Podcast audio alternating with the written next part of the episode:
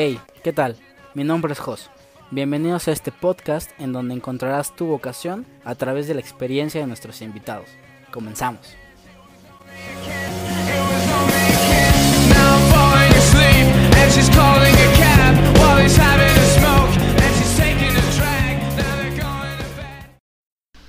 Bienvenidos a este nuevo episodio del podcast y ahora que estudio. Estamos en noviembre, es un gran mes porque es el mes de mi cumpleaños y pues bueno, muchísimas gracias a todos los que han escuchado este podcast.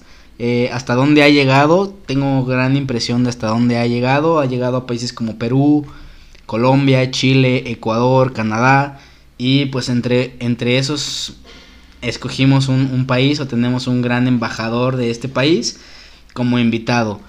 Quiero hacer un paréntesis, quiero decir que esta persona es la primera, el primer mexicano en estudiar en la CQFA, que está en Quebec.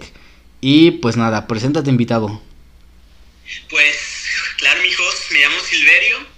Este, soy mexicano de nacimiento, nací en Torreón, Coahuila, y ya llevo aproximadamente unos 15 años viviendo en Canadá. Entonces me fui, me fui para el norte y como te digo, un placer estar aquí y un orgullo, la verdad, poder ser parte de tu podcast. Hablo de un gran embajador porque es, yo creo que de las pocas personas que conozco que se ha echado todos los capítulos y que me ha dicho, oye, he escuchado todos tus episodios del podcast, yo creo que unas 3, 4 veces, y si hay un embajador en Canadá, me parece que soy yo el único que está escuchando todos los podcasts. Pero bueno, bienvenido a este, a este episodio, que es tu episodio, y vamos a hablar de tu carrera. ¿Cuál es la carrera que estás estudiando? Claro que sí, hijos, pues estoy estudiando la carrera de pilotaje de aviones eh, con el objetivo de en un futuro ser piloto, piloto comercial. Wow. Y bueno, en, en ese sentido, estudiando una carrera que es bastante poco comercial más bien, es muy poco comercial, ¿cómo es la experiencia universitaria? Digo, no sé cuánto tiempo tienes ya estudiando la carrera. Este, pues en la carrera, ahorita voy en tercer semestre, entonces ya llevo aproximadamente año, año y medio en la carrera. Y mm, simplemente para poner en contexto un poquito a la gente, eh, yo empecé, yo hice casi, casi toda mi escolaridad en Canadá. Y aquí en Canadá hay una curiosidad, porque no como en México, hay, aquí hay dos idiomas oficiales, que es el inglés y el francés. Ok. La zona de Quebec es la zona donde se habla, se habla francés. Entonces, toda mi escolaridad, tanto la primaria, secundaria, la prepa y ahorita la universidad han sido de francés. Eh, al respecto de la vida universitaria, este, ahorita en la, ciu- en la universidad en la que estudio no está situada en una ciudad grande. Por ejemplo, en Canadá las ciudades grandes son Montreal, Toronto, Vancouver, que es como lo más reconocido, sino es una ciudad pequeña eh, de aproximadamente 100.000 personas y pues la vida universitaria es un poquito reducida, o sea, no es tanto así como, wow, o sea, la fiesta y vamos aquí, vamos allá. Es algo, la muy tranquilo aquí. Pero aquí es donde el gobierno decidió poner la escuela, muy posiblemente porque hay una base aérea Ok. y eh, que conectaron todo junto porque dijeron, bueno, queremos mandar estudiantes a una ciudad pequeña para que la ciudad pequeña crezca, tenemos una base aérea allá, vamos a aprovechar como la juventud, porque también en la ciudad donde estamos aquí, pues hay gente, o sea, bueno, el promedio de edad ya está bastante, bastante avanzado.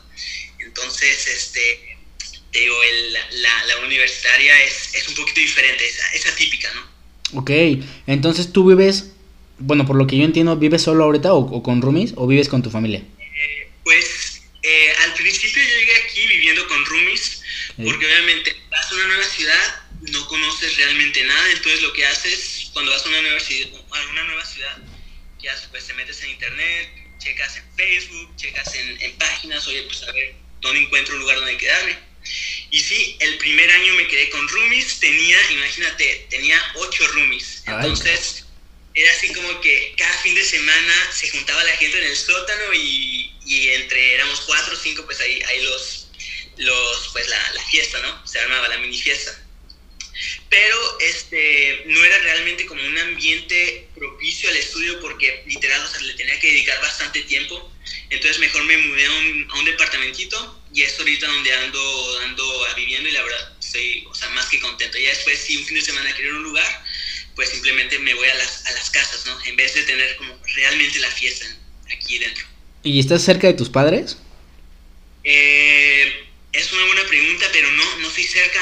Ellos quedan a, bueno, en este caso mi mamá queda a cinco horas en carro, entonces está, está relativamente lejos. Tengo la chance de ir a verla aproximadamente una vez al mes Ok. para allá, pero no, ahorita la verdad estoy, estoy solo aquí, aquí viviendo en, en, en esta ciudad.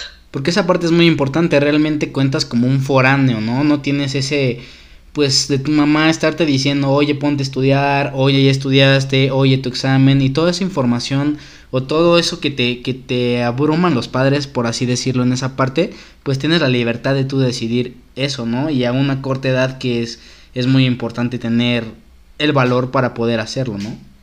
Claro, y justamente traes un excelentísimo punto porque, como tú dices, no tienes papás, pero no solo es el punto en que te dicen, no, pues haz esto, haz la otra cosa, ponte a estudiar, haz eso, sino también tienes como la comodidad de, de tener una casa fija que no tienes que pagar mensualidades, no tienes que pagar renta. La comida, pues muy frecuentemente ellos te la dan, ellos te pueden apoyar. En caso que no tengas transporte, pues ellos a veces en un apuro te pueden llevar, te pueden traer, pero en este caso estás en una ciudad completamente, o sea, solo, podemos decir, y tú eres responsable de todo, tú te tienes que mover a tal lugar, tú tienes que juntar, trabajar para juntar el dinero para pagar todas tus facturas. Y este, dependes de ti mismo en sí, tú mismo te haces la comida, o sea, tienes que aprender a cocinar, eh, tampoco no te puedes malpasar, tienes que ser muy responsable con tus cosas, como dices, ya no hay nadie que te esté diciendo qué hacer, entonces sí, o sea, te, te permite desarrollar el aspecto de ser más responsable y a, a corta edad. Oye, eso está, eso está muy padre, lo hemos ya hablado en varios episodios, que si es algo, al- algo distinto, pero si tienes la personalidad y tienes la... eh, si crees que tienes la capacidad de hacerlo, no creo que tengas que dudar muchas cosas, es lanzarte nada más a la aventura y pues probablemente te funcione, ¿no?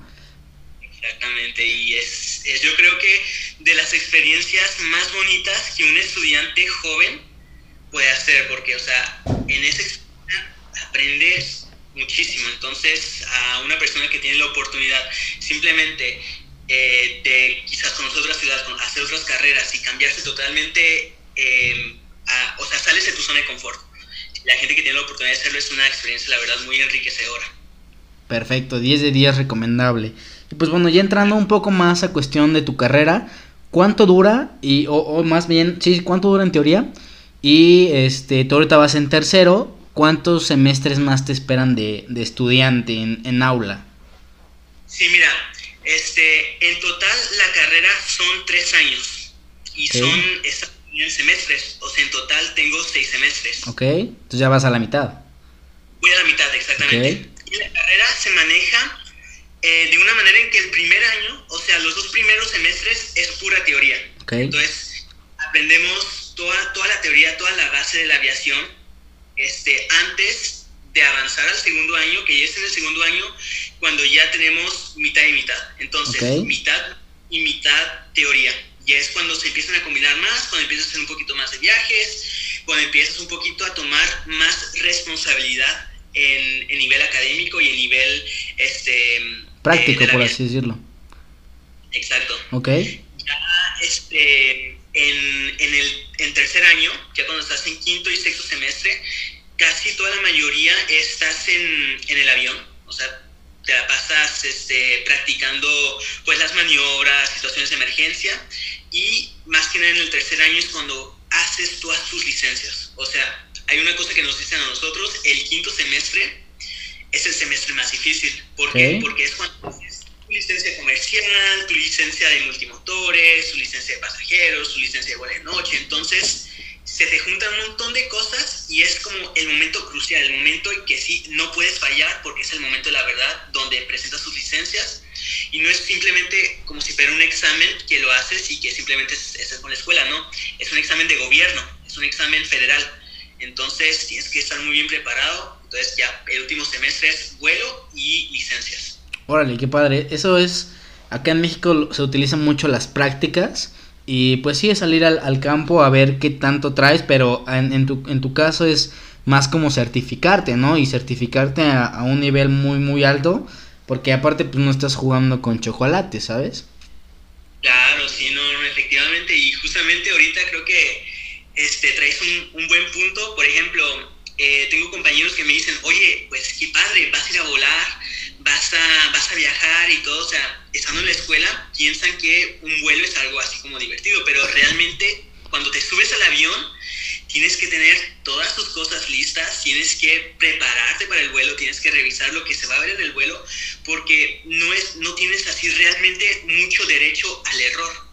Porque mientras tú estás en el vuelo, pues el motor sigue corriendo, la gasolina sigue fluyendo, el dinero sigue contando, tienes un instructor a lo de ti que, que recibe su sueldo y solo para ti. Entonces, no es como un momento que tienes que llegar y, o sea, tienes que estar bien preparado para lo que haces. Y también me dice eh, mi compañero, oye, ¿y por qué te estresas cuando tienes un vuelo si no es un examen? Y le digo, no, para nada, o sea, un vuelo es mucho más que un examen, porque, o sea, como te decía, tienes que estar preparado para todo y no tienes realmente el derecho al error.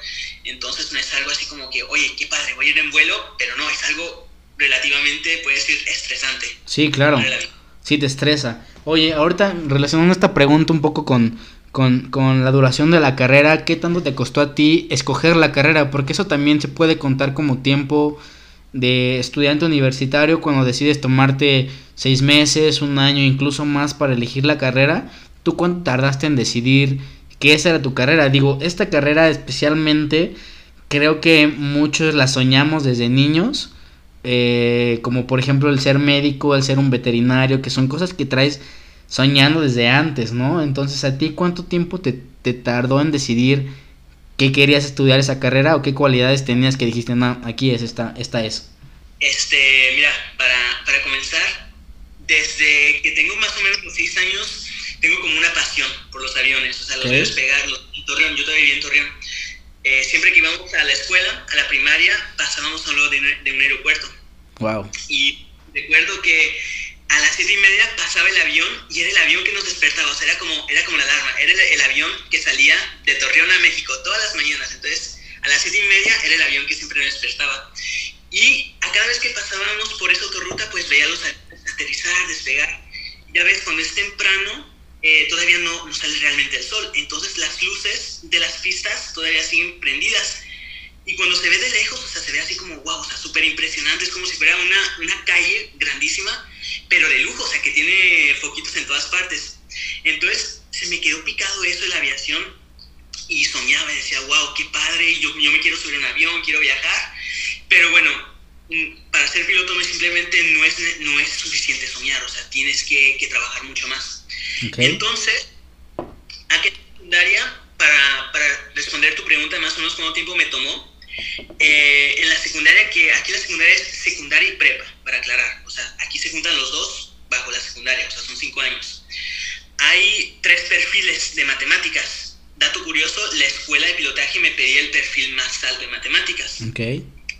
Yo en mi caso, yo tenía el perfil más bajo, o sea, yo no era bueno para nada en matemáticas. Yo en la escuela quizás era, pues es el promedio, yo estaba un poquito más abajo, o sea, no era Ok. algo excepcional. Y la escuela de pilotaje, ellos piden, no, pues queremos puro promedio arriba de 85 y queremos todos que tengan sus matemáticas avanzadas, su física avanzada, su química avanzada para poder aplicar, o sea, simplemente el tener el derecho de aplicar.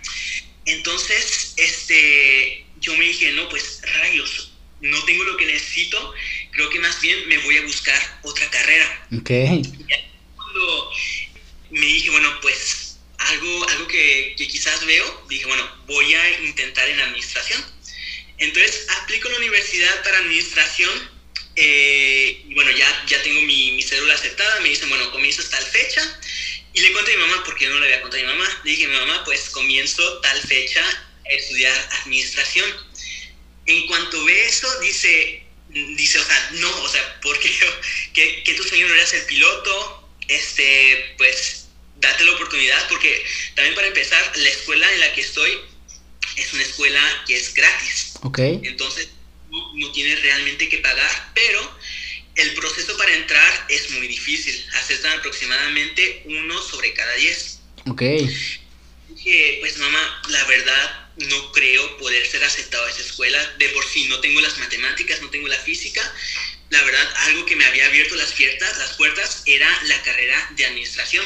Entonces me dijo, no, te desescribes de ahí y vas a hacer tus clases, vas a tomar tus materias, tu matemática y tu física, simplemente para tomar el riesgo de aceptarnos. O sea, iba, iba a pasar todo un año entero para tomar el riesgo que era una chance sobre 10. Entonces, eh, pues me puse a estudiar las matemáticas y la física y bueno, todas las materias que necesitaba.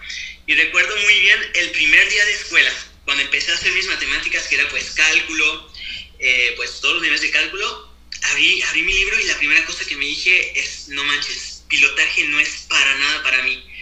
Y así como que se me cerraba el mundo, pero bueno, la persistencia, la motivación me siguió y hice libro tras libro, tras libro, tras libro, y ya acabé. Entonces dije, bueno, voy a aplicar. Y ya es cuando aplico en, en, en pilotaje porque las elecciones de pilotaje es a cada año. Entonces, tuve que hacer un año entero.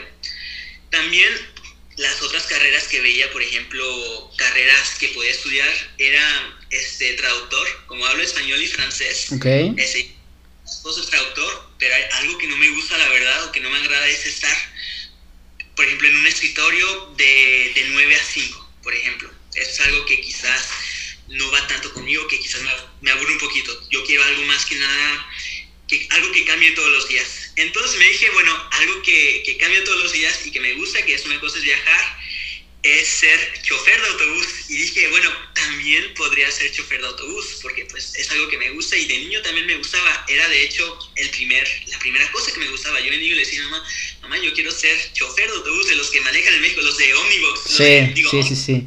Este, y pues sí, la verdad, entrar a la carrera me tomó, eh, me tomó un año, simplemente para hacer mis, mis prealables. Tuve la fortuna de ser aceptado a la primera, que es algo que, que, que estoy muy contento, pero para eso pues tuve que trabajar muchísimo y es algo que ahorita pues en el, en el podcast hablaremos un poquito.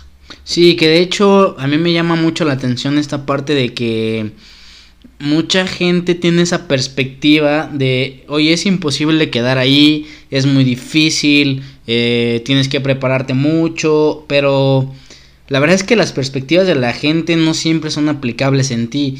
Entonces tú tomaste ese riesgo, aunque claro, con, con la debida preparación, porque tú sabías que no estabas en teoría al nivel en cuestión de matemáticas y tomaste un año, me dices, ¿no? Un año de, de preparación.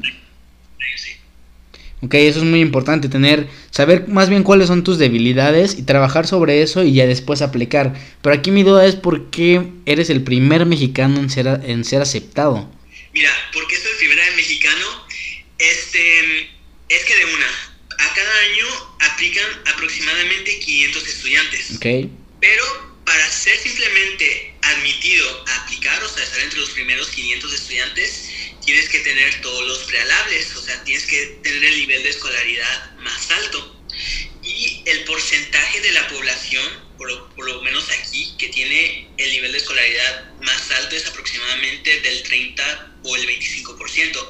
O sea, es, es poco, simplemente para poder aplicar. Entonces, de una vez aplicas, te enfrentas a 500 personas, pero son 500 personas de, pues, de muy buen nivel, o sea, te enfrentas a muy buenas personas.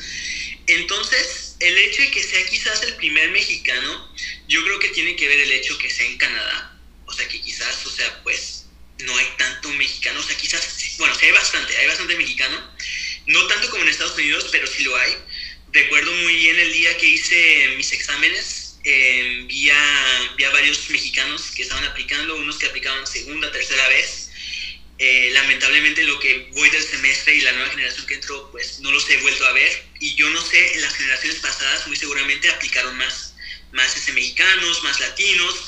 En este caso, latinos han sido a contagotas. Eh, ahorita soy el, el cuarto latino en haber entrado a la, a la escuela, wow. pero ahorita estoy, estoy así representando a, a México con orgullo, con mucho orgullo, la verdad. Oye, pues enhorabuena. Qué, qué orgullo la verdad es que encontrar gente como tú y que nos haya contactado así tan de manera tan fácil que pues que ahora sí que la brecha cultural o la brecha o la distancia se hace súper cortita y tenemos ahorita la oportunidad de platicar todo esto y estar eh, platicando, conversando y aparte compartiendo nuestra experiencia para que los demás también puedan replicarlo si es lo que desean, ¿no? Exactamente, sí, justamente ahorita, este, hablando de eso, se me olvidó contarte que cuando voy, por ejemplo, a la escuela a hacer un examen o que tengo este, una prueba, algo importante, en el camino pongo, pongo mariachi, pongo este, bandas, pongo norteño, o sea, voy orgulloso y digo eso, o sea, vamos allá, vamos a dar lo mejor porque estamos representando a México y hay que, hay que poner, hay que dejar un México bien, o sea, eh, o sea, hay que dejar la vara alta, ¿no? O sea, que digan, no, pues los estudiantes mexicanos somos muy capaces, somos muy buenos, podemos competir con cualquier otro estudiante del mundo y pues vamos por todo. Wow. Enhorabuena otra vez por eso y para toda la gente que nos está escuchando que lo que lo sienta como una motivación, que, lo, que, que sirva como una como una bandera para que ellos también puedan replicarlo. No solo es tú el ejemplo, pues tú ya estás, tú ya estás hecho, tú ya lo hiciste, ¿no? Ahora es para que los demás tengan esa, esas armas y esa motivación y ese ánimo de hacerlo. Ahorita me, surge esta duda de, a ver, tú ya, ya hiciste tu, tu año de lo que sabías en lo que eras débil, por así decirlo, ¿no? Pero ya en cuestión de la carrera, ¿tú sabías algo ya de la carrera? ¿Qué materias ibas a llevar? ¿Cuánto duraba? ¿Sabías que ibas a tener que estar solo en, en durante la carrera? ¿O qué, qué tanta información tenías de la carrera? Mira, este, no te miento, eh, yo la verdad no tenía realmente mucha información de cuáles iban a ser las materias que iba a llevar, eh, qué tipo, cuántos semestres eran. Bueno, o sea, sabía que eran tres años, pero no sabía como más a detalle. Ok. Sabía que era de, de donde vivía. Ujú. Eh, lo único que sabía y lo único que había investigado a fondo era el proceso de selección. Ok. Tienen como un documento PDF de unas aproximadamente 10 páginas que te dicen, no, pues el proceso de selección inicia con, con esto, con esto, con esto, y eso era el que lo había este, leído varias veces para, Ok. bueno, para tener el mayor número de chances de poder quedar.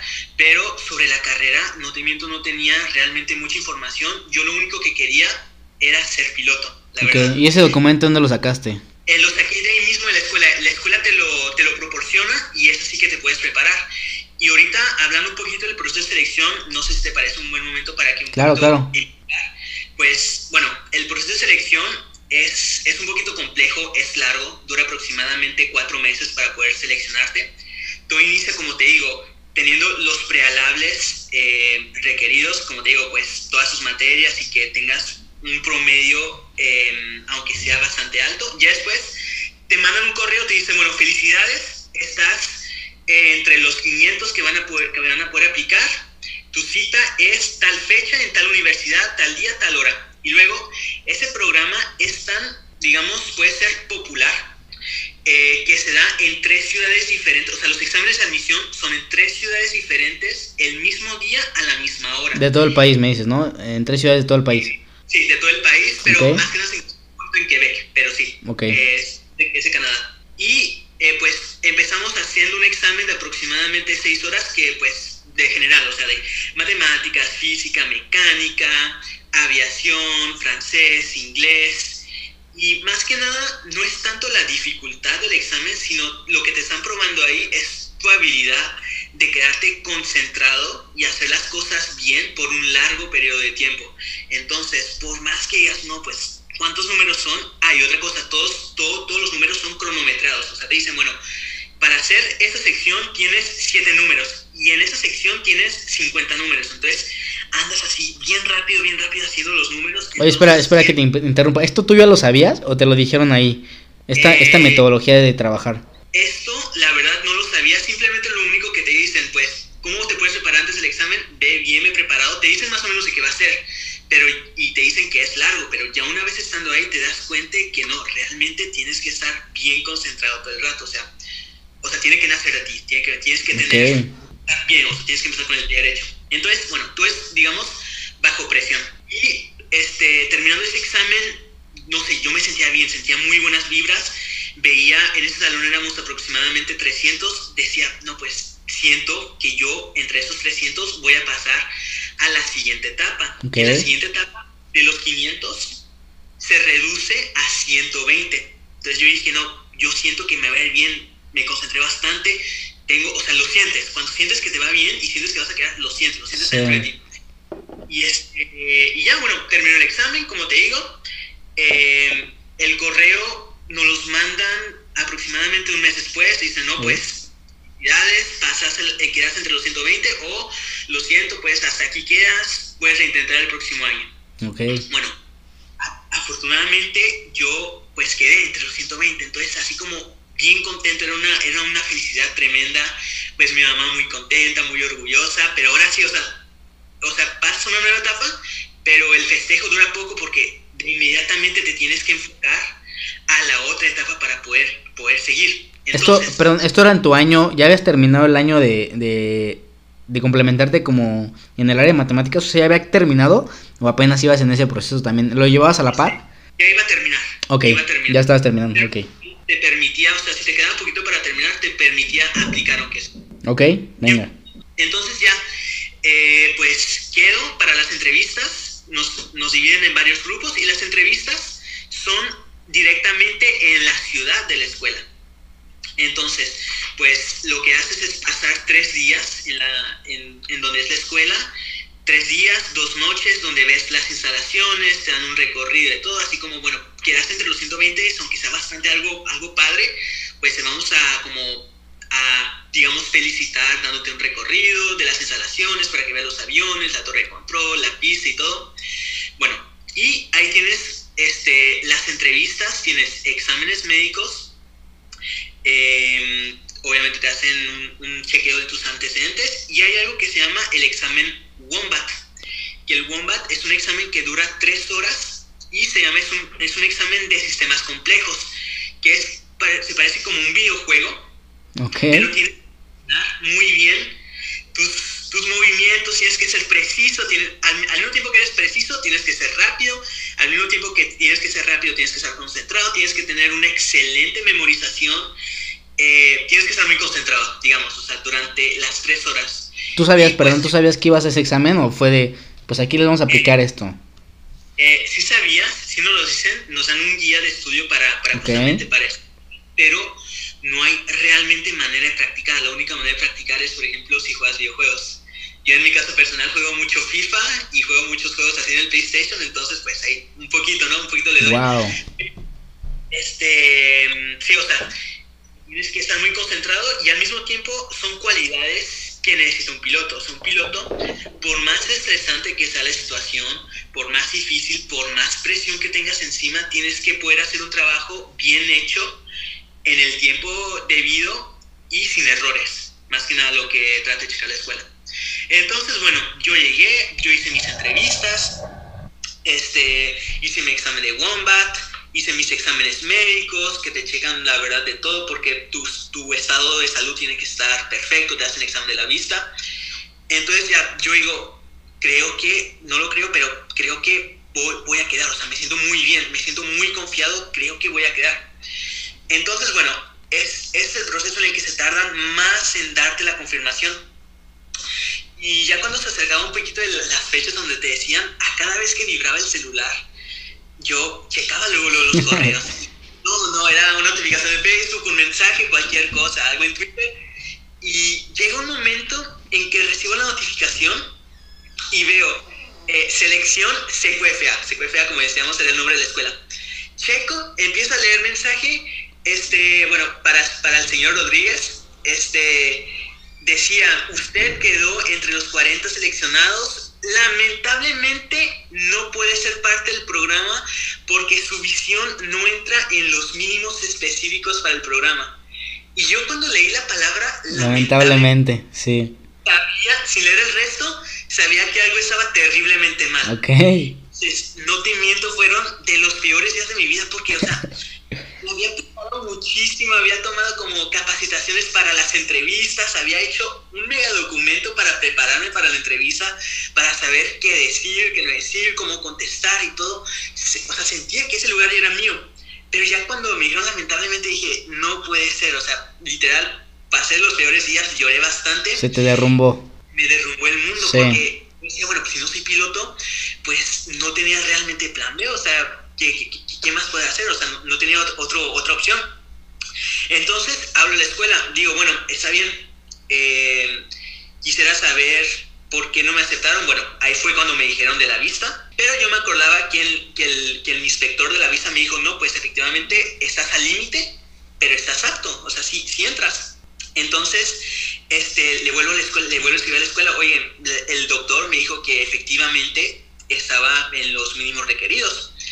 Y ya se tardan un día en contestarme, me responden, efectivamente cometimos un error, este, el doctor, este, tu visa está bien, pero tu examen Wombat, el que te digo, el que se parece a un videojuego, Ujú. es, no tuviste la calificación suficiente. Entonces ahí sí, como que lle- llega como un sentimiento de enojo porque primero me dijeron que sí, que solo era por la vista, pero ahora me dicen que no, que es, es otra cosa. Entonces les mando un mega, mega texto, le digo, oigan, pues yo me preparé bastante, saqué las calificaciones que me pedían, me entregué en alma para poder ser un candidato perfecto para ustedes y ahora por razones que, que no están bajo mi control me dicen que no. Entonces me dicen, ok, espéranos, te, te va a llamar el director de la escuela. Eh, ya al- a las tres horas me llama el director de la escuela y me dice, este, Silverio, efectivamente, viendo tu caso cometimos un error. Y me dice, ¿todavía sigues interesado en la escuela? Y yo digo, pues por supuesto Claro, que sí. Te- sí. vamos a tener un lugar de más a ti para que puedas unirte a nosotros y ya. Afortunadamente ese año pues quedé entre pues los 40, los 40 seleccionados de, del programa. Y así está el, proceso. Wow, qué caso de éxito, porque la verdad es que es, padrísimo ahorita que, compartes esta experiencia de los correos. La mayoría de las universidades se, se comunica por esta parte y se hace llegar a ti por esta parte, ¿no? Entonces tú cuando llegas a un correo de la institución es, pues de- desde antes lo estás esperando, o sea, esperas algo y como te haya ido, ¿eh? O sea, si te fue bien o no, pues es- eso estás esperando justamente, que te, que te descarten o que te, que te confirmen que ya quedaste. Y es increíble ese sentimiento de que ya quedaste, que no puedes y no, no te cabe el sentimiento tan increíble que es quedar en la, en la universidad que aplicaste y más si tuviste tanta persistencia y, y perseguiste ese sueño, estuviste mandando, estuviste siendo apto, tuviste un proceso de un año preparándote en algo que no eras tan bueno, pero al final pues ya lo sacaste y que de repente te digan que por una cosa u otra no. Yo creo que tiene mucho mérito de tu parte tener que haber sido tan exigente. Hay gente que que lo pudo haber aceptado y decir, bueno, pues ni modo y veo otra opción. Pero no, o sea, es como tú dices, no tener un plan B te, te, te obligó a seguir insistiendo, ¿no? Y probablemente ese correo pudieron ni siquiera contestártelo, el que mandaste, pudieron no haberte contestado absolutamente nada y ahí hubiera, hubiera quedado, pero fuiste insistente y yo creo que para la gente que nos escucha es un buen tip, es un buen hack, seguir insistiendo en eso. Eh, tener, no tener un plan B también es una buena estrategia que dices, pues es que es esto o, no es nada, entonces vas por todo. Eso es, un, eso es un gran mérito y es una gran actitud que se debe tener a esa edad, ¿no? Exactamente, y como mencionas eso, o sea, cuando hay algo que en realidad te gusta y dices, no, pues yo siento una pasión por esta cosa, y cuando no tienes realmente plan B, pues te obliga a dar lo mejor de ti, a dar el 200% de ti, para decirte, bueno, no tengo realmente otra cosa, eso es lo que me apasiona, eso es lo que me haría feliz día tras día en mi vida laboral, entonces me voy a dar lo mejor de mí, voy a hacer todo lo que esté en mis, en mis posibilidades, y en la posibilidad puede ser, bueno, tomar curso extra simplemente, o tomar clases extras, como te digo, simplemente para tener un poquito, o sea, tratar de avanzarte un poquito de más a los demás, o sea, cualquier cosa que puedes tomar a tu ventaja, si hay algo que realmente te apasiona, pues es, es algo que lo tienes que tomar. Ok, ahorita mencionas esa parte de, bueno, retomamos el tema de, de las matemáticas, pero a grandes rasgos, ¿qué otras cualidades debes tener para ser un piloto? Eh, ya nos comentaste la parte de las mate- matemáticas que tú no tenías y utilizaste para esto. ¿Qué otras herramientas o cualidades debe tener una persona que aspira a ser un piloto? Este, bueno, te puedo decir las cualidades, como hace te contaba, pues eh, las matemáticas, la física. Bueno, en este caso voy a poner un pequeño paréntesis para las matemáticas, porque la escuela me pide las matemáticas, pero en realidad para ser un piloto eh, en una escuela que es privada, que casi en todo el mundo son escuelas privadas, no te piden realmente matemáticas, simplemente es un caso excepcional aquí. Entonces no tienes que ser así como un crack, un super mega master de las matemáticas, del cálculo, para poder entrar. Ahorita simplemente me, la- me la- me lo pidieron de entrada y un poquito después, pero ya después las matemáticas que haces son matemáticas eh, muy simples. Algo que hay en la aviación es que la- los ingenieros tratan de facilitarle la vida a los pilotos. Entonces, si hay un cálculo que le pueden quitar aquí, si hay otro cálculo que le pueden quitar acá, si hay algo que le pueden quitar un montón de cosas, se lo simplifican. Entonces, las matemáticas no es algo así como que la cualidad que necesites ser, ni la física tampoco. Sí, no como una carrera de ingeniería que lo tienes de por vida y...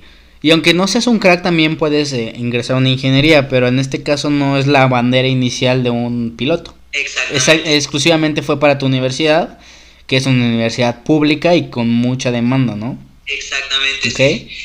Aparte de eso, eh, pues tienes, te tiene que gustar estudiar, porque pues puedes ser no bueno en las matemáticas, pero en el estudio tienes que ser bueno, tienes que ser disciplinado, porque entrar a pilotaje es entrar a estudiar y es entrar a aprender durante todo el resto de tu carrera, porque bueno, vas a necesitar una certificación para tal avión o cambias de aerolínea, tienes diferentes aviones, te tienes que certificar, entonces es estudio continuo. Entonces el estudio tiene que estar en ti, tienes que ser muy disciplinado para esto, tienes que hacer todo a tu, a tu debido tiempo. Este, otra cosa también que te puedo contar es el hecho la- de la gestión del estrés. Ok. Este, cuando estás piloteando un avión, no es momento realmente de, empezar a estresarte por más de que tengas una falla total de motor, que te quedes sin gasolina, que te quedes sin comunicaciones. No es el momento realmente de estresar, de estresarte, perdón. Es el momento de enfocarte y buscar una solución. Dices, oye, estoy en un peligro tremendo, te congelas, ¿no? O sea, tienes que encontrar una solución porque tú eres la única persona de ahí que vas a poder sacar a todos sus pasajeros con vida. Entonces, tienes que tener una tremenda gestión del estrés para, para, ser, para poder ser piloto. Y eso es algo que se va trabajando poco a poco. ¿Se va trabajando en, en- durante la carrera? O sea, ¿es ¿contaría como una materia, por así decirlo? Eh, no necesariamente como una materia, porque, pero cuando tienes vuelos, lo vas practicando poquito Ok. a poquito. Ok, ok. Entonces, con la, con la misma práctica lo vas, a- lo vas dominando. Ok, en cuestión de, ahorita que tomaba el tema de las materias, ¿qué materias tienes eh, estudiando como piloto? ¿Cuáles son las materias? Ahorita comentabas de teoría, ¿cuáles son como las que, pues sí, las materias de referencia que no sabías tú, que comentabas que no sabías nada absolutamente de la carrera? Ahorita que la gente está un poquito interesada, pues dinos tú qué materias llevabas en cuestión de teoría y ya en cuestión de práctica, ¿cuáles fueron las que llevaste o has llevado? Claro. Este, pues mira, las materias empezamos nosotros con un, con un tronco común. Y acá, en Canadá, el tronco común es de cuatro materias, que son francés, inglés, eh, educación física y filosofía. Ok. Claro, ¿verdad? Rarísimo, aquí en México educación física nunca figuraría, pero bueno, qué No, pero- interesante, sí, qué padre.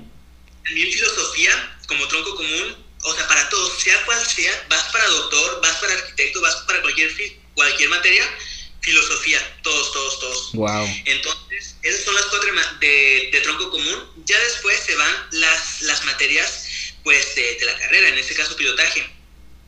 Esta, como es una escuela pública, se puede, decir- puede escuchar, bueno, escuela pública quizás no es tan buena, pero es todo lo contrario. Esta es posiblemente de, bueno, es la mejor escuela de Canadá en pilotaje y es muy posiblemente de las mejores escuelas del mundo tanto Ok. por la formación que te dan, tanto por el costo que es para cada estudiante, lo que le cuesta simplemente.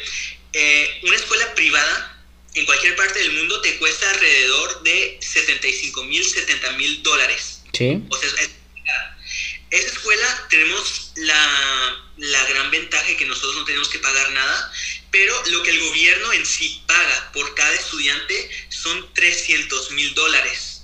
O sea, casi cuadruplica el monto simplemente para que los pilotos que salgan de esa escuela sean de los mejores y que sepan hacer qué hacer en cada situación. Entonces la formación, por más que ellas no, la escuela pública es una formación de, de muy, muy, muy alto nivel. Entonces, eh, tenemos materias complementarias a la que tienen eh, las escuelas las escuelas privadas. Perdón, antes de, antes de, antes de seguir con esto, en serio, o sea, la verdad es que no, no les cobran absolutamente nada. Por ejemplo, acá en México hay escuelas públicas y sí cobran una parte. Digo, no es tanto, estoy hablando de que será unos 50 dólares a 100 dólares a lo mucho. Pero pues es un, es por semestre o eh, no sé, es una cuota, la verdad es que es pequeña en la educación en México, pero pues al final de cuentas no es como gratis, gratis, gratis, que nada más llegas y te inscribes y ya. Allá sí es así. Sí, corrección, corrección. Eh, tienes razón. A cada semestre nosotros tenemos que, que, que pagar un cierto monto, ¿Ok? pero la de gratis era, por ejemplo, o sea, para estudiar pilotaje. Para estudiar pilotaje es gratis. Pero obviamente, o sea, en cualquier carrera que vayas tienes que pagar pues un monto mínimo, ¿no? De, ¿Cuánto es? de- acá es alrededor de 200 dólares Ok. canadienses, que serían aproximadamente unos 2.300 pesos, por ahí, por ahí. Entonces, eh, bueno, para regresar un poquito a las materias, ¿Sí? pues que, como dices, yo no las conocía, no sabía realmente que iba a tomar esas materias. Pues tenemos meteorología, que, que nos enseña a, a ser meteorólogos, casi casi, o sea, comprender todo, cómo, cómo funcionan las nubes, cómo funciona la humedad y todo. Instrumentación, navegación, reglamentación aeronáutica. Esos son, esas son materias que ves en todas las escuelas, que son como de base. Para ser piloto sí o sí tienes que llevar estas. Pero las materias que llevamos como extras es, por ejemplo, concepción de un avión. Entonces, no solamente aprendes a pilotearlo, casi casi eres, nos enseñan a ser ingenieros aeronáuticos porque sabemos cada parte del motor, de, digo, del avión, que diga cómo está construido, con qué materiales, por qué razones con ese material, qué tipo de construcción tiene la cabina, por qué razón, cuáles son ventajas y desventajas. O sea, nos enseñan todo, o sea, de cómo funciona el avión. Después tenemos comunicación en inglés, eh, eh, clases de turbinas, relacionadas con el cliente aeronáutico, vuelo en equipaje y también otra materia que tenemos es una materia de supervivencia.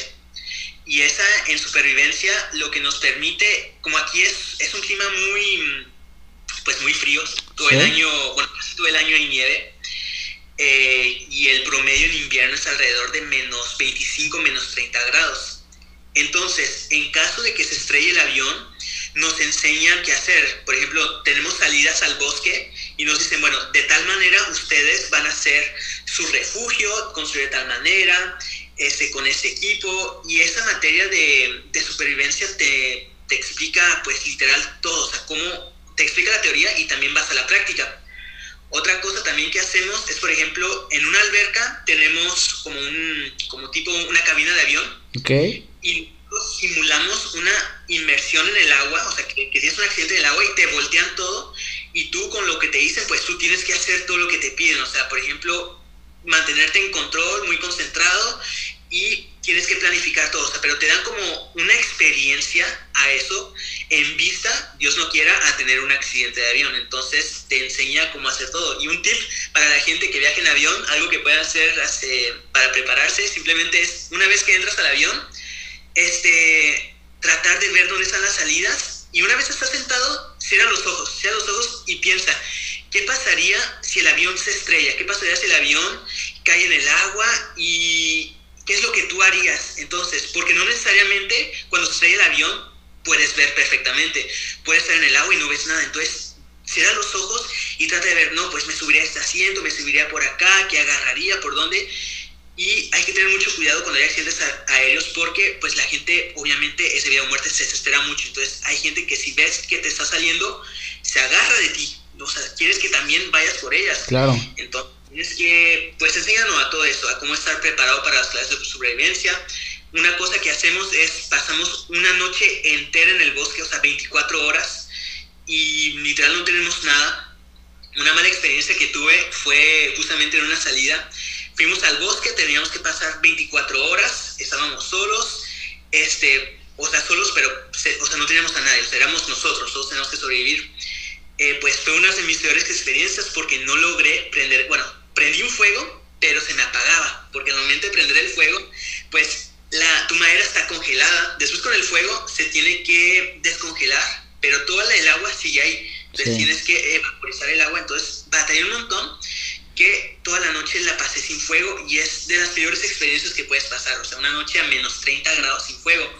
Mis guantes, no te miento, eran martillos, estaban congelados, me pegaban míos, era un martillo, ni siquiera quería sacar la mano para comer porque no había comido, este, porque tenía miedo, no quería, no quería enfriarme más.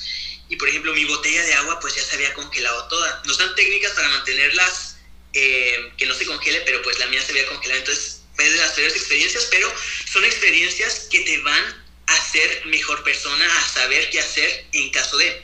Porque quieras o no, un piloto está ahí para dar respuestas. En caso de que se estrelle un avión, un piloto es como el capitán, es el guía. Y si los pasajeros ven que el, que el piloto no sabe realmente lo que está haciendo, pues la gente pierde confianza. Entonces nos tratan de formar para que un piloto sepa qué hacer y sea realmente un líder, sea, sepa qué hacer en cada situación.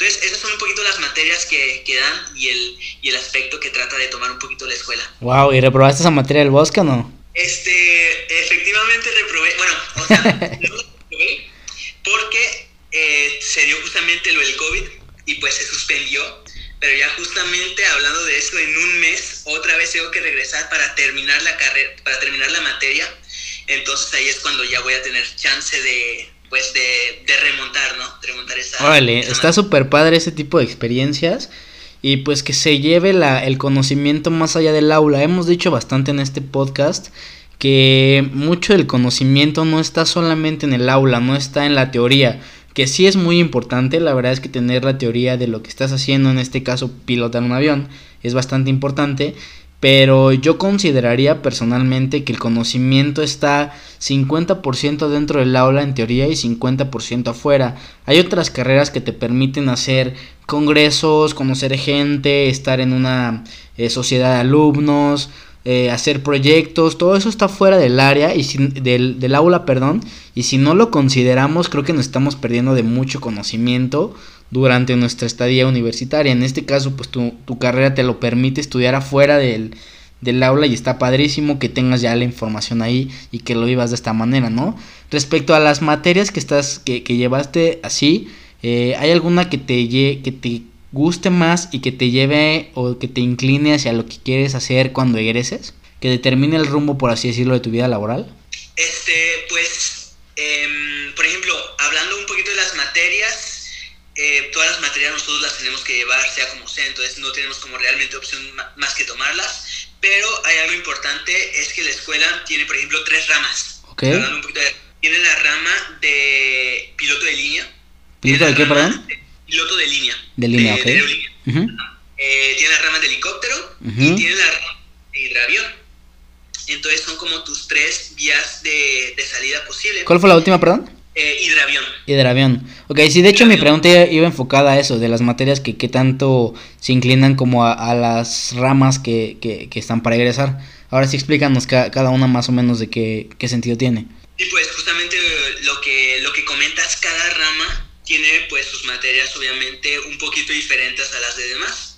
Ya cuando vas en línea es, por ejemplo, cuando tienes que estudiar más, o sea, cuando pasas más tiempo en clases, como te decía, preparándote para hacer todas tus licencias, porque tienes un sinfín de licencias y certificados que tienes que hacer. Ya después, tanto para helicóptero e hidravión, eh, es un poquito más, sales un poquito más, vuelas un poquito más, o sea, controlas la máquina, controlas el aparato más y es más como vivir realmente el vuelo en comparación a línea. Pero sí, o sea, cada, cada, cada sector tiene un poquito su, su rama, su rama de salida y diferentes estudios para eso. ¿Y tú cuál es la que más te gusta? Eh, la que más me gusta y la que elegí fue la de piloto de línea, porque es la verdad la que siempre quise ser. Y yo siento que pues mis cualidades van concorde a eso. Entonces me enfoqué más que nada para ser piloto de línea, por más que el nivel de dificultad escolar iba a aumentar. Dije, bueno, este es mi pasión. Yo siempre me vi vistiendo, por ejemplo, voy a decir la playera como si fuera un jugador de fútbol, pero podemos ir vistiendo la playera de Aeroméxico, por ejemplo. Sí, una, una compañía que me encanta. sí. Eh, la verdad, este, te digo, siempre eh, quise, quise hacer eso. También otra cosa que un poco es que hacen proceso de selección, porque digamos somos 40, pero los 40, eh, digamos, los 40 por, por ese caso queremos todos ir a línea, pues se vuelve a hacer otro proceso de selección para saber, bueno, quién va en cada rama. Y ya eso es otra vez, entrevistas, eh, y también ahí checan más tus calificaciones en la escuela. O sea, dicen, bueno, a ver, ¿tú cómo vas? ¿Vas bien? ¿Vas mal? Pues vas más o menos mal, tú tienes un- más que nada perfil hidravión. Hidravión es un poquito menos exigente a nivel académico. Entonces, este, en este caso no hubieron selecciones porque eh, los completamos a penitas, entonces no, no tuve que, que hacer proceso de selección. Vale, eso está súper padre, que, que, te, que te seleccionen ya después. Es un filtro que también te vas a preparar para eso, ¿no? Y, y las materias yo creo que te sirven en esa, en esa parte, ¿no? De las mejores materias que, que tuviste te van clasificando hacia esa zona. Tengo una pregunta que, que me encanta hacer. Y aquí en México hay mucha, pues probablemente sea desinformación de la gente respecto a las carreras. eh, al que hacen realmente su día a día y el objetivo de, de tener la carrera, ¿no? En tu caso particular, eh, ¿qué se decía de tu carrera? Ya, ya vimos que, tus, que tu mamá en este caso te apoyaba totalmente y más bien casi te obligó a estudiar lo que tú querías. Pero tus amigos, ¿qué te decían? ¿Qué, qué se dice de la carrera? ¿Qué se dice ya como piloto de que te van a llevar a, viajar por el mundo gratis? O sea, ¿qué tantas cosas hay de mitos y realidades sobre esa carrera? Pues mira, justamente traes este, un excelente punto de, de los mitos y realidades, aunque sea, tengo bastantes, bastantes mitos que, que, se, que van junto con la carrera de pilotaje. Como te decía eh, al principio, los vuelos, cuando uno vuela, no son realmente vacaciones, o sea, vuelas, vas a trabajar. También otro mito importante es que, ojo, los pilotos no ganan necesariamente bien.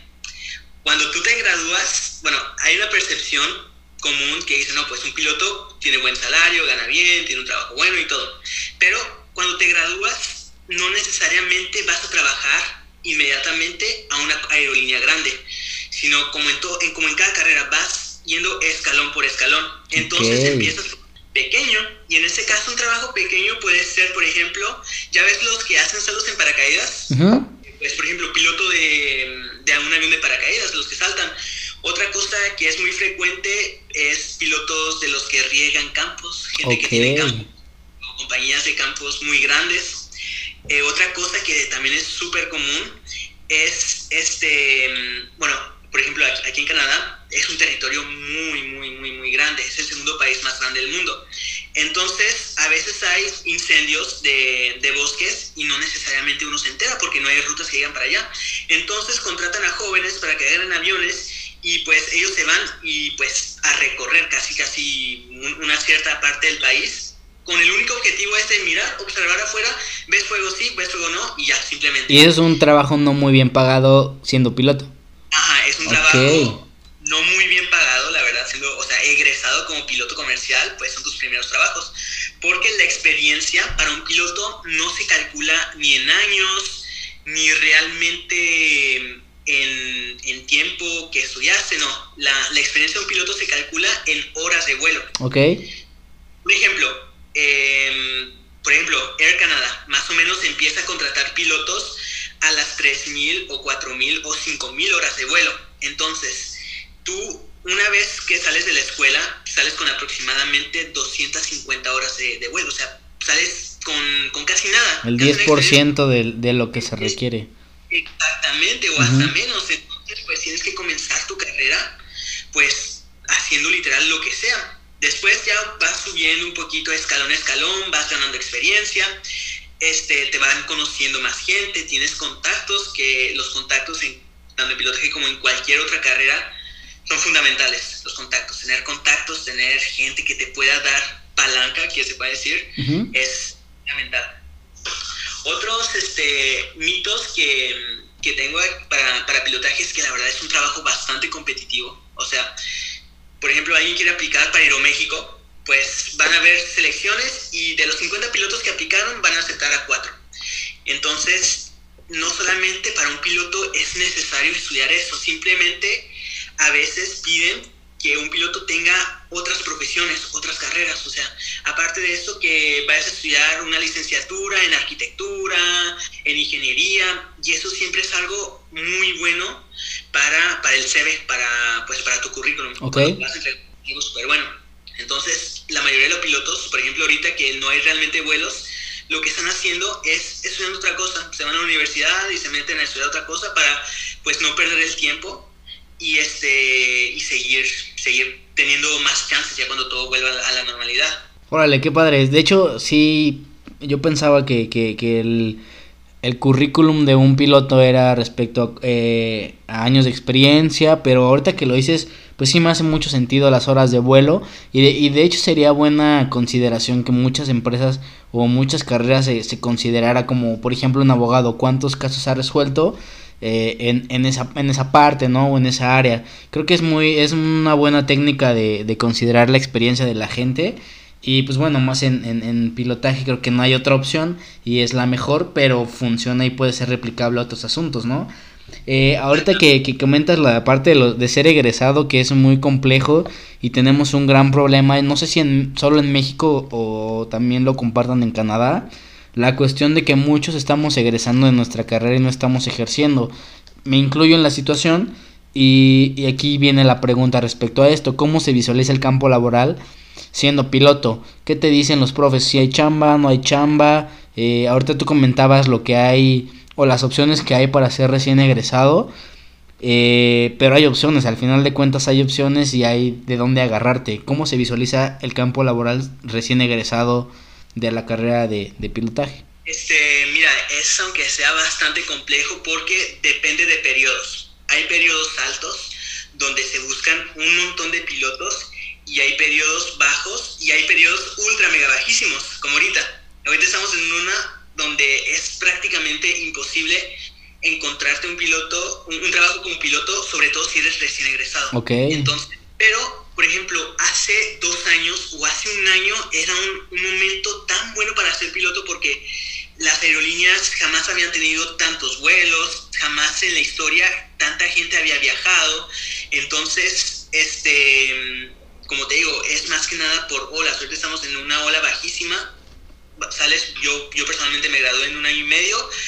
Eh, estoy casi seguro que voy a salir y no necesariamente voy a encontrar algo. Entonces, pues como te decía hace rato, eh, si no encuentras algo, puedes estudiar otra cosa.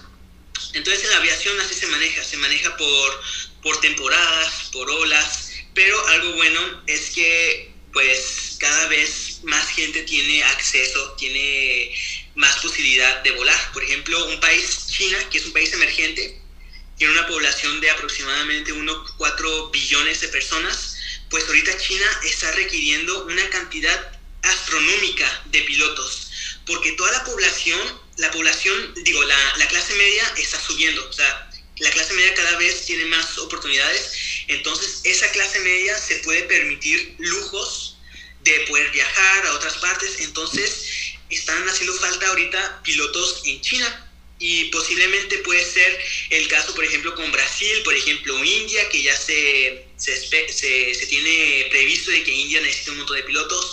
México también, México tarde que temprano mucha gente va, va a poder volar, volar más. Eh, pero también hay algo negativo en todo esto, es que pues eh, la tecnología está avanzando bastante rápido y más ahora como que se adelantó un poquito más el proceso de la tecnología y de la, la automatización. Entonces, eh, la automatización va a llegar tarde que temprano a los aviones. Entonces, eh, como, como, en, como, en, cada cosa, como en los carros, ya se empiezan a ver carros semiautomáticos, ya ves los Teslas o los camiones de, de carga que tratan, empiezan a ser prototipos, pero quieras o no, en unos 10, 15 años ya va a ser una realidad, totalmente autónomos. Pues los aviones y cualquier medio de transporte va hacia esa vía. Entonces, personalmente yo creo que la carrera de piloto es una carrera que poco a poco se va a ir extinguiendo en conforme la automatización vaya progresando. Entonces, quizás estamos en los últimos 40, 50 años de, de que veas un pilo, dos pilotos en la cabina. Y si recordamos, tan siquiera hace 60 años, en la cabina no eran dos pilotos, eran cuatro. Okay. Después se a tres, que eran los dos pilotos y un, este, un controlador de comunicaciones, controlador aéreo, de meteorología. Y después quitaron ese tercero y ahora son dos. Quizás en 10 años solo veamos a uno. Entonces es una carrera que pues tristemente tiene que seguir evolucionando y la siguiente fase de la evolución es la automatización. Ok, que es un tema súper interesante y yo que estudié ingeniería y, estoy relacionado con esta parte de la automatización, pues sí, sí, la verdad es una realidad que hay carreras o hay profesiones que se han ido desapareciendo con el tiempo y que pues tiene sus días contados, eso también es una realidad y qué bueno que lo comentas y que lo mencionas. Que obviamente no está ah, para de hoy a mañana, es la realidad que tampoco es eh, de hoy a mañana, ni en 5 ni en 10 años. Claro es que no sabemos tampoco porque pues hemos ido avanzando de una manera rapidísima, increíble, pero pues qué bueno que tengas esta, esta aportación de, de, decirnos hacia dónde puede ir la carrera o qué tanto futuro o qué tanto no se tenga desde tu punto de vista, ¿no? Esta parte es súper interesante. Y, ahorita estaba eh, comentando, o bueno, estaba tratando de recordar que me mencionabas de la parte de ser egresado y no saber qué onda y tener que estudiar otra carrera o tener que estudiar alguna otra cosa o esperarte nada más a, a tener las horas de vuelo necesarias. Eh, ¿Tú sufriste alguna crisis emocional? En el momento que una, viste la palabra, ¿cómo era la palabra, la palabra que viste en correo? Eh, desafortunadamente. Desafortunadamente, que es una palabra a mí que no me gusta en lo absoluto. Pero eh, hablo de las crisis en ese momento, hablo de las crisis eh, pilotando un avión y hablo de crisis en alguna materia que hayas llegado a reprobar. ¿Cómo, ¿Cómo lidiaste tú con estas crisis emocionales? Aparte, tú eres foráneo, entonces no tenías a tu madre que te abrazara ahí o alguien a quien poder llegar a contarle de manera personal la situación que estabas viviendo, ¿no? ¿Cómo viviste toda esta parte? Efectivamente, pues, Jos, traes un muy buen punto. Eh, pues una vez aceptado, no todo fue color rosa. Al contrario, todo fue, yo creo que hasta más difícil aún. Porque inicié mi primer semestre y la escuela es muy estricta. No realmente te permite que repruebes ninguna materia. ¿Por qué? Porque no, este, quieren literal tener a los estudiantes listos y que puedan hacer bien todo el programa. Entonces, sobre todo en el primer semestre, si ves que no la estás dando, que quizás no tienes el nivel, pues te separa. Entonces, yo eh, en mi primer semestre pasaba por unas situaciones personales un poquito difíciles y pues lamentablemente reprobé unas materias y me tuvieron que separar del programa. Entonces, al momento que me separaron, para mí fue, como te digo otra vez, fue un, otra vez uno de los peores momentos de mi vida porque yo me decía, no puede ser, ¿cómo le cuento a esto a mi familia? O sea, tanto que han estado apoyando, tanto que han estado tan orgullosos de que su hijo, su nieto, su sobrino va a ser piloto, pero ahora este, no, no está en la carrera, o sea, ¿cómo se los iba a contar? O sea, me sentía muy decepcionado de mí mismo, muy triste, muy apenado, enojado, o sea, todos los sentimientos negativos que puedes poner los sentí en mí, pero yo no quería decir, yo no quería decirlo, o sea, no, no sabía cómo decirlo. Pero llegó un punto en que ya no lo pude ocultar más, o sea, lo tuve que decir. Y se lo conté a mi mamá, pues obviamente la reacción no fue pues la mejor, pero me siguió apoyando, me dijo pues regresa, regresa sea como puedas, este, involúcrate en las actividades de la escuela, hazte presente, haz sentir que realmente quieres estar ahí. O sea, no simplemente que me salgo y me desaparezco, ¿no? O es que siga poniendo un dedo en el renglón ahí mismo en la escuela. Entonces yo me decía, bueno, tampoco no quiero involucrar tanto a mi familia, yo me metí en este problema, a ver ahora cómo yo le hago para salirme de ese problema, cómo le voy a hacer para regresar a la escuela de pilotaje. Entonces, pues demostré, hice las materias de otras materias que, que puedo hacer para, para, que me abra más puertas en universidades, en el dominio de la arquitectura, por ejemplo, que la arquitectura era algo que me gustaba mucho por mi tío Miguel, que, que en su tiempo era arquitecto y yo lo veía como, pues, como hacía sus maquetas y todo. Saludos y a tu tío Miguel, saludos a tu tío Miguel. Saludos al tío Miguel. yo este, estaba, estaba pensando, bueno, pues, en caso de que no pueda volver a entrar, ¿qué es lo que voy a hacer? Pero bueno, a la escuela le, le demostré que en realidad quería seguir, que tenía el potencial, que simplemente lo que había pasado pues era algo excepcional, que era algo fuera de mi control. Y traté de demostrar a la escuela que realmente seguía súper, ultra, mega motivado en seguir en el programa, en seguir estudiando en la escuela. Y bueno, recibo una llamada, me dicen, Silverio, se nos liberó un lugar, eh, te interesa reintegrarte otra vez a la escuela. Yo digo, Jesucristo, por fin, este, porque sufrí mucho ese año, porque estuve fuera un año. Eh, por fin sí, o sea, claro que sí. Y le digo, tienen mi palabra que de mí van a tener lo mejor, la mejor versión de mí, el mejor estudiante. Entonces, son crisis que sí se viven, que sí viví personalmente, pero son personales. Ya después, en la carrera, ahora que estoy en el vuelo, pues puedes tener crisis en el vuelo. Por ejemplo, eh, una, mala una mala experiencia que tuve recientemente es que iba a tener una evaluación, un examen en pleno vuelo. Me iban a probar de varias cosas, de fallas de motor, bueno, un montón de cosas. Y en ese rato, pues yo hago todo mi checo del avión, checo todas las pantallas y que todo esté bien, pero el instructor me empieza a notar como un poquito nervioso. Y, yo le, y me pregunta, oye, ¿estás nervioso? Y le digo, no, no, no estoy nervioso. Y como que empieza a notar algo raro el instructor y me sigue preguntando, oye, ¿estás nervioso? ¿Te sientes bien? Y yo le digo, no, no estoy nervioso, pero el simple hecho que me pregunte, ¿estás, estás Ya te ponías nervioso. Exacto. Sí. Entonces, este, cuando estás en el avión, no solamente piloteas el avión, sino tienes que estar al tanto del tráfico, tienes que estar al tanto de la torre de control. Entonces yo llegó el momento que tuve que contactar a la torre de control, solicitar permiso para circular en la pista. Ya pido permiso, pero me equivoco en, mi, en mi comunicación. Ya como ya me dicen el instructor, se me queda viendo raro. Después seguimos avanzando. Antes de despegar, nosotros tenemos que hacer un chequeo del avión. Entonces, el motor lo ponemos casi a tope, asegurándose que todos los componentes estén bien antes de despegar. Es como el, la última etapa antes de despegar. Y notó el, el instructor que me estaba equivocando de varias cosas y dice, no, ah, le, quita el, le quita el gas al, al avión, o sea, lo, o sea de- deja, de- deja de rodar.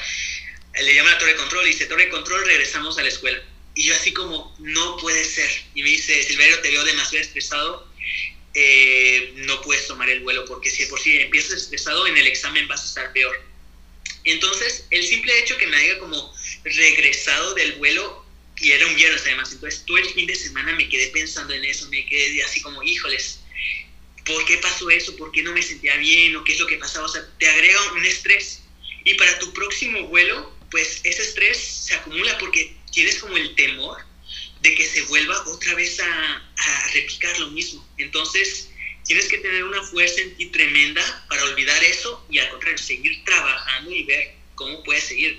Entonces, son varias situaciones estresantes que tienes que ir controlando tú a lo largo de la carrera. Tú como estudiante de pilotaje, ¿cómo lo, cómo lo dominabas? O sea, ¿o ¿qué has hecho tú personalmente para controlar estos estrés o, o controlar estos momentos, pues cumbres, ¿no? Que, que de- definen muchísimas cosas en, en, en tu profesión. Claro, este, pues una cosa, todo se basa en tu preparación. Si no vas preparado en el vuelo, si no sabes qué hacer en tal cosa, te, te llega un estrés tremendo. Entonces, tú con el simple hecho de que estés preparado, de que dos días antes revises todos tus procedimientos, todos tus, tu lista de verificaciones, todos tus, pues todas las cosas que tienes que hacer como piloto, te va a ir bien. Igualmente en cualquier, en cualquier otra carrera, o sea, eh, cualquier cosa que hagas un examen, para evitar ese estrés, tienes que prepararte. Y bien, y entre mejor te preparas, menos estrés va a ser el que vas a tener cargando. Ok, eso es un gran consejo que, que debes de tener un poco... Yo también soy mucho de esa idea de tener como checklist o tener cosas eh, bien estructuradas y sobre eso ir trabajando, ¿no? Al final de cuentas reduces el riesgo, por así decirlo, ¿no? Y tienes un poco más de control que, que eventualmente va a salir alguna circunstancia que se te salga de las manos y pasa en todos los aspectos de tu vida, de tu vida laboral, de tu pareja, de tu familia, pero bueno, tú al menos ya tienes eh, una estructura de cómo eh, actuar o alguna experiencia que te haya pasado antes y ya lo tienes inmediato, ¿no? Pero sí, entre menos reduzcas el riesgo es mejor. Ahora sí como, como para terminar el episodio y terminar este capítulo del podcast, la última pregunta casi siempre va enfocada como hacia em, qué trabajas, qué haces, cuál es tu día laboral o tu vida normal eh, como egresado. Pero ahorita la pregunta, porque eres todavía un estudiante de tercer semestre, me gustaría que nos platiques cómo es la rutina de un estudiante de, de aviación para un vuelo. Más o menos platícanos cómo es la rutina. Es una pregunta que no la tenías planeada yo creo, pero pues eh, es algo de tu día a día que nos gustaría mucho conocer y pues que te explayes en, en todo lo que, lo que sucede. Claro, oye, Jos, la verdad, haces preguntas buenísimas. Y no había pensado en esa pregunta, pero con, con gusto platico. Pues una planeación de un vuelo siempre comienza aproximadamente dos días antes. ¿Y de qué manera puedes prepararte, este, puedes hacer, por ejemplo, planos de vuelo. Entonces, por ejemplo, nosotros tenemos un mapa y dices, bueno, voy a despegar de tal lugar a tal hora, voy a subir a tal altitud y de tal lugar me voy a tal lugar. O sea, haces como toda tu ruta de vuelo y para hacer tu ruta de vuelo, pues tienes que calcular tu gasolina, cuánta gasolina le vas a poner al avión, tienes que hacer eh, lo que es el centro de gravedad del avión, tienes que calcular algo muy importante, la meteorología. Y la meteorología también es algo que puedes checar bastante tiempo con anticipación. Yo, por ejemplo, cuando tengo un vuelo, pues a cada rato ando checando la meteorología. ¿En dónde la revisas? Para que sea una fuente confiable para todos los que nos preocupa esa situación. Ex- ex- sí, exactamente. O sea, no, es lo que te voy a decir. La meteorología no la checo como en una aplicación y checo, ah, no, pues mañana va a estar soleada, 15 grados, perfecto, ¿no? Me meto a la página del gobierno, que en México también tiene su propia página, donde te da la meteorología, pero no es la meteorología como la ves en una aplicación, que te, ve el sole, que te aparece el solecito y 13 grados, o 25 grados, o 30 grados. No, es, no tienes nada de imágenes, al contrario, tienes puro texto y son puras abreviaciones. O sea, una persona normal no puede entender eso. Ok. Simplemente la que estudia es porque son demasiadas abreviaciones y es, es muy condensado y, te, y ahí te explican este, la temperatura, los vientos, el techo. Con el techo me refiero a qué altura van a estar las nubes, La capa de nubes, el tipo de nubes que va a haber, eh, las presiones atmosféricas que van a haber. Entonces te explican un montón de cosas que son esenciales para uno como piloto poder eh, planificar de manera correcta su vuelo. ¿Ok? Todo inicia con una preparación. Ya una vez el mero día, pues tú llegas aproximadamente unos 40 minutos antes de tu vuelo. Lo que haces es, uno como, como piloto tiene que hacer muchísimo papeleo. Entonces tienes que firmar un montón de hojas que dicen, no, pues yo voy a volar con tal persona, tienes que hacer este, tus hojas, por ejemplo, voy a despegar de tal pista, me va a tomar tantos metros en despegar, este, por, por los vientos que vienen. Bueno, tienes que calcular un montón de cosas, tienes que checar que todo el papeleo esté adentro del avión, tienes que checar que tus licencias las tengas contigo y ya este, te subes al avión, todo está listo, haces todo tu chequeo, despegas y empieza tu vuelo.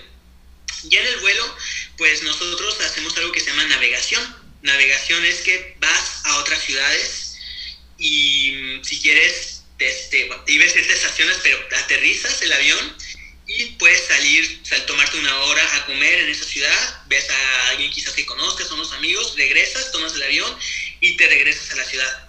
Pero esos vuelos, por lo general, toman días enteros. O sea, entras a las quizás 6 de la mañana y tu día termina a las 6 o 7 de la tarde.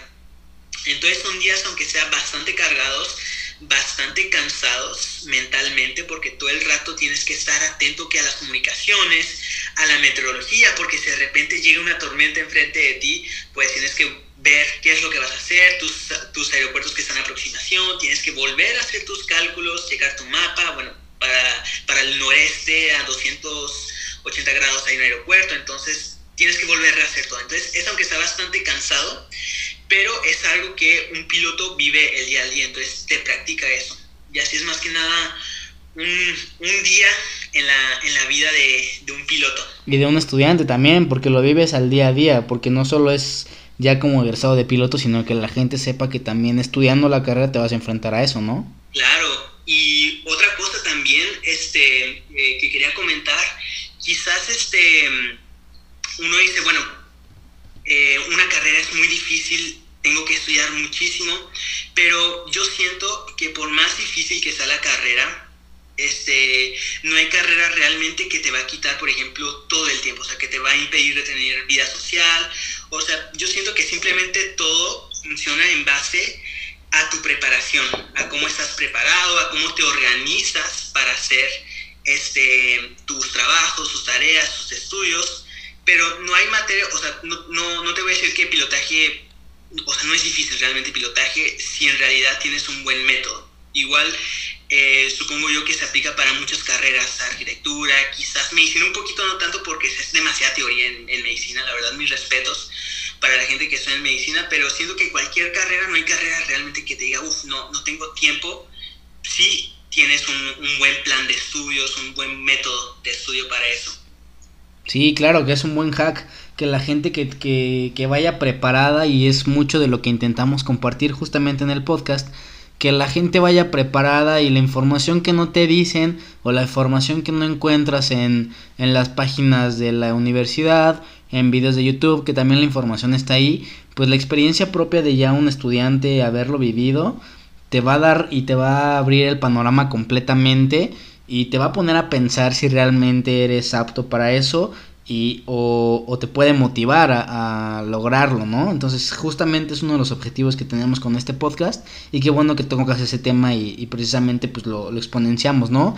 Y pues nada, yo creo que agradecerte tu tiempo, agradecerte tu experiencia, creo que ha sido bastante, bastante información de todos los aspectos, no solo técnica de la carrera, sino pues vivir solo, el hecho de las crisis, toda la información que tocamos aquí creo que es muy importante y que es muy bueno compartir y que la gente lo sepa y pues comparta también esa información, ¿no? Una vez más, muchas gracias por tu tiempo, Silverio. Eh, en Canadá dices que es una hora más, ¿no? ¿Tenías vuelo? ¿Tuviste hoy vuelo o era el...? Sí, en la mañana hoy, hoy tuve vuelo. Sí, porque lo habíamos, habíamos eh, postergado un poquito el podcast y me comentaba esta situación de hoy es que no puedo desvelarme porque tengo vuelo y pues sí, obviamente toda la gente que está inmersa en un compromiso tan grande y pues más en una carrera como la tuya, pues no hay opción a error como tú lo mencionabas, ¿no? Obviamente, estás en el vuelo, estás en el aire, estás con rodeado de otros pilotos que ya son más experimentados, o sea, estás, estás en el campo, en el campo de juego, o sea, la verdad, o sea, no, no, no tienes realmente derecho al error de hacer las cosas que tú quieras, entonces tienes que estar concentrado, preparado para, para eso. Pues nada, pues bueno, muchísimas gracias por tu aportación, gracias por tu tiempo una vez más y por el tiempo libre que, que libre que tienes, perdón, eh, bajo el avión que te dedicas a escuchar un poco el podcast y a compartirlo. Pues gracias, gracias por eso, gracias a toda la gente que nos escucha de todos lados, que, les funcione esta información y que puedan compartirlo a, a gente que lo, que lo necesite, algún, algo más, un dato que hayas tenido ahí de que quisieras compartir a, a la audiencia que te escucha, mi querido Silverio. Este, pues yo quizás les tendría quizás un mensaje a, a, la gente que está escuchando eso. A mí se me hace muy importante el trabajo que tú estás haciendo, dando tantos ejemplos de carreras, porque es esencial para un estudiante encontrar algo que realmente les apasione. Porque quieras o no, la pasión va a ser como la fuente de energía que te va a traer para seguir trabajando, para decir, para que te digas, oye, no, o sea, mañana es lunes, qué flojera ir a la escuela, ¿no? O sea, mañana es lunes, qué padre, voy a hacer, hacer algo que me gusta, quiero hacer planos, quiero crecer más. Entonces, eh, la, los podcasts que estás haciendo es algo tremendo porque siento que la esencia de cada carrera es que un estudiante esté apasionado por lo que estudie, es, es fundamental totalmente fundamental eso y la verdad estoy totalmente complacido y orgulloso de haber sido parte de, de tu podcast. No, pues nada, este, gracias a ti por contactar a, a, Disrupción, contactarme personalmente para colaborar, para hacer un gran trabajo. La verdad es que estuvo increíble este episodio, espero hayan llegado hasta aquí todos los que los que empezaron a escuchar el episodio. Y pues nada, una vez darte, una vez más darte las gracias por tu aportación, por tu tiempo, por toda tu experiencia que has dejado en este episodio y que quede para para la, como dicen, para la eternidad por ahí, ¿no? Y más allá. Exactamente. Y pues nada, una vez más, gracias a todos. Eh, les reitero la, la página de, de, Disrupción. Estamos con Di Disrupción MX en Instagram y en Facebook. Pueden encontrarnos ahí. Recuerden que somos una empresa que se dedica a potenciar los talentos de, de los jóvenes para que en un futuro encuentren su vocación y pues encuentren un sentido a su vida. Más que nada es, es, la parte romántica que hace Disrupción.